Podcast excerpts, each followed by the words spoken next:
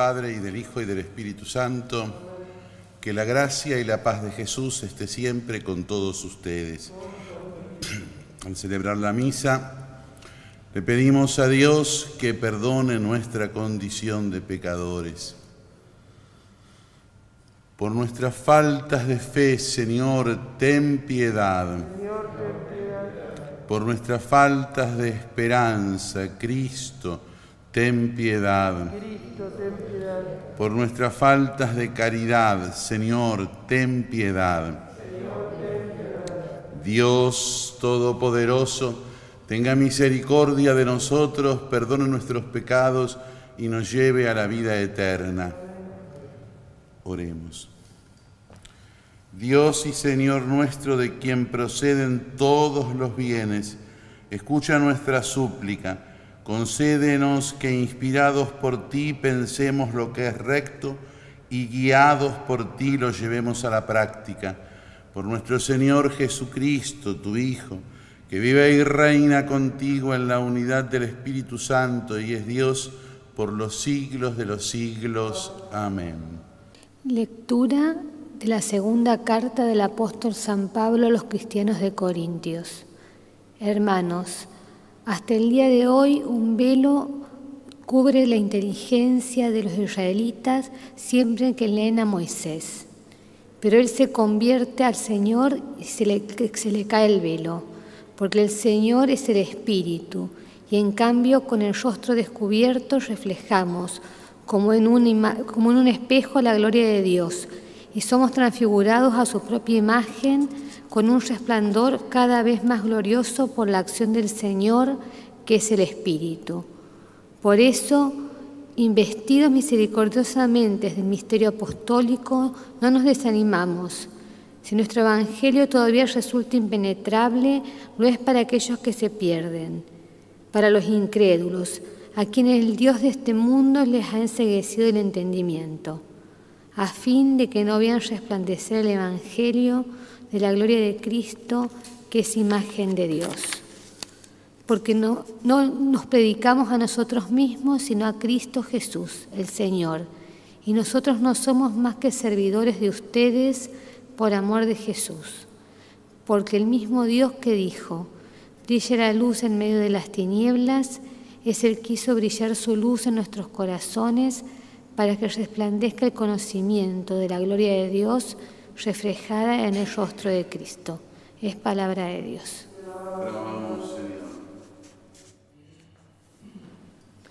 La gloria del Señor habitará en nuestra tierra. La gloria del Señor habitará en nuestra tierra. Voy a proclamar lo que dice el Señor. El Señor promete la paz para su pueblo y sus amigos su salvación está muy cerca de sus fieles y la gloria habitará en nuestra tierra. La gloria, del Señor habitará en nuestra tierra. El amor y la verdad se encontrarán, la justicia y la paz se abrazarán. La verdad brotará de la tierra y la justicia mirará desde el cielo. La gloria del Señor habitará en nuestra tierra. El mismo Señor nos dará sus bienes y nuestra tierra producirá sus frutos. La justicia irá delante de él y la paz sobre las huellas de sus pasos. La gloria del Señor habitará en nuestra tierra. Aleluya, aleluya, aleluya.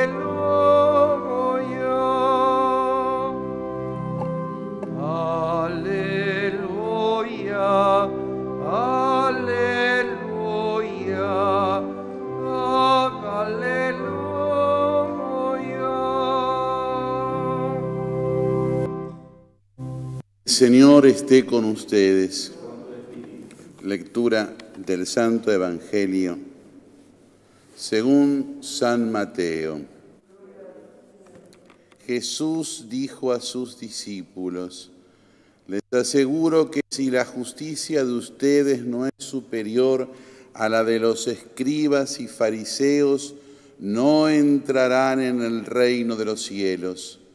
Ustedes han oído que se dijo a los antepasados, no matarás y el que mata debe ser llevado ante el tribunal. Pero yo les digo, todo aquel que se enoja contra su hermano merece ser condenado por un tribunal, y todo aquel que lo insulta merece ser castigado por el tribunal, y el que lo maldice merece el infierno. Por lo tanto, si al presentar tu ofrenda en el altar te acuerdas que tu hermano tiene alguna queja contra ti, deja tu ofrenda ante el altar, ve a reconciliarte con tu hermano y solo entonces vuelve a presentar tu ofrenda. Trata de llegar enseguida a un acuerdo con tu adversario mientras vas caminando con él. No sea que el adversario te entregue al juez y el juez al guardia y te pongan preso.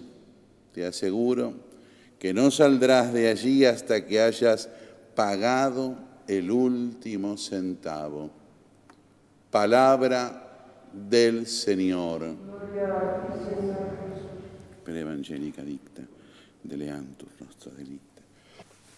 Este texto del Evangelio de San Mateo, en el capítulo 5, en los versículos 20 y 26, tienen la posibilidad de que miremos nosotros también lo que significa el aparato de justicia en la Iglesia. No es el fundador del derecho en la Iglesia, ni es el principio fundamental para entender los procesos en la Iglesia, pero sí nos deja entrever cómo ya Jesús va barajando de alguna forma la realidad de la inserción de la dimensión de la justicia en la realidad misma de la Iglesia, ¿no es cierto?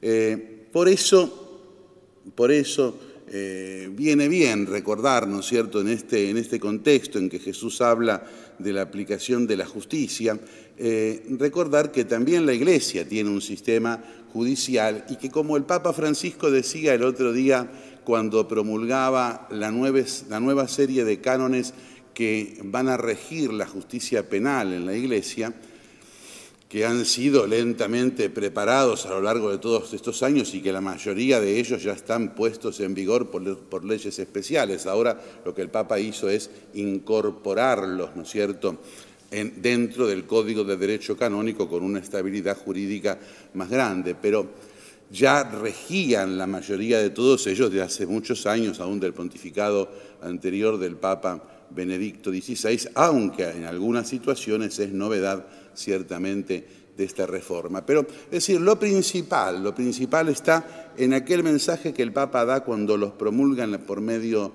de la Carta Apostólica. Dice, la aplicación de la justicia es una forma de caridad.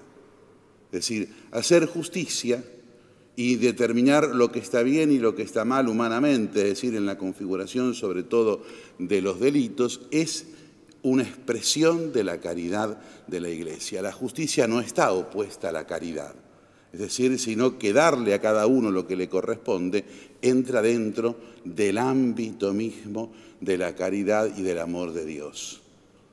Por eso, siempre que veamos la aplicación de la justicia, tenemos que entenderla en esta dimensión y no como una situación fría, apartada, eh, totalmente de la realidad religiosa del ámbito en donde se la aplica.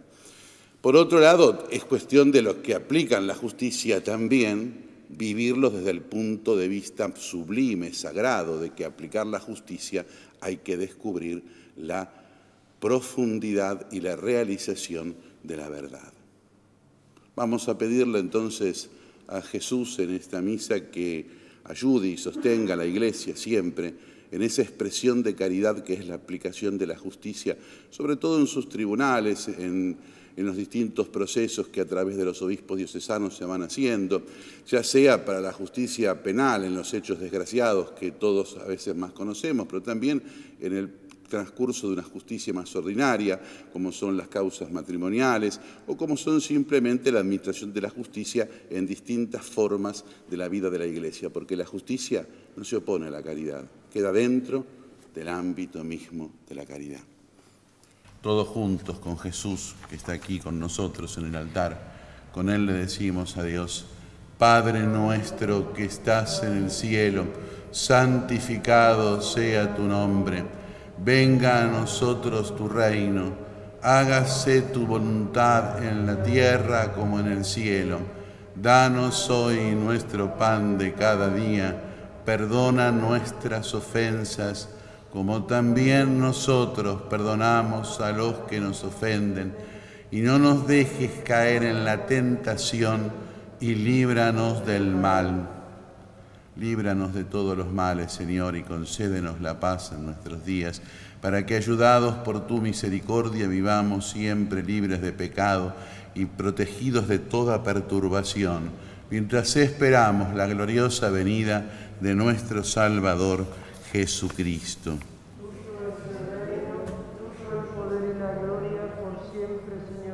Señor Jesucristo que dijiste a tus apóstoles, la paz les dejo, mi paz les doy, no tengas en cuenta nuestros pecados, sino la fe de tu iglesia.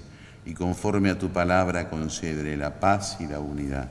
Tú que vives y reinas por los siglos de los siglos. La paz del Señor esté siempre con todos ustedes. Con tu espíritu. Cordero de Dios que quitas el pecado del mundo, ten piedad de nosotros Cordero de Dios, que quitas el pecado del mundo, ten piedad de nosotros. Cordero de Dios, que quitas el pecado del mundo, danos la paz. Este es el Cordero de Dios que quita el pecado del mundo.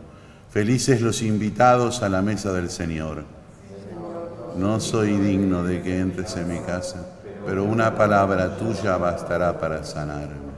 Señor Jesús, no puedo recibirte en este momento con la hostia consagrada, pero te pido que por tu poder y bondad infinita vengas espiritualmente a mí. Gracias Jesús por estar en mi corazón, que nunca me separe de tu amor y de tu gracia.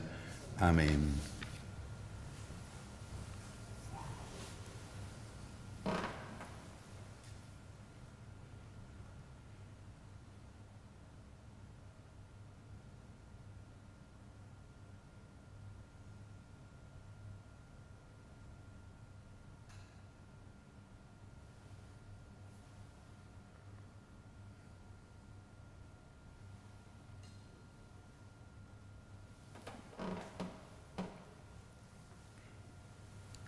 Oremos. Te pedimos, Padre, que la acción medicinal de este sacramento nos libre de nuestras maldades y nos guíe por el camino recto, por Jesucristo nuestro Señor. Amén. El Señor esté con ustedes. Con tu espíritu. Que la bendición de Dios Todopoderoso, del Padre y del Hijo y del Espíritu Santo, descienda sobre todos y permanezca para siempre. Amén. Podemos irnos en paz. Demos gracias Dios.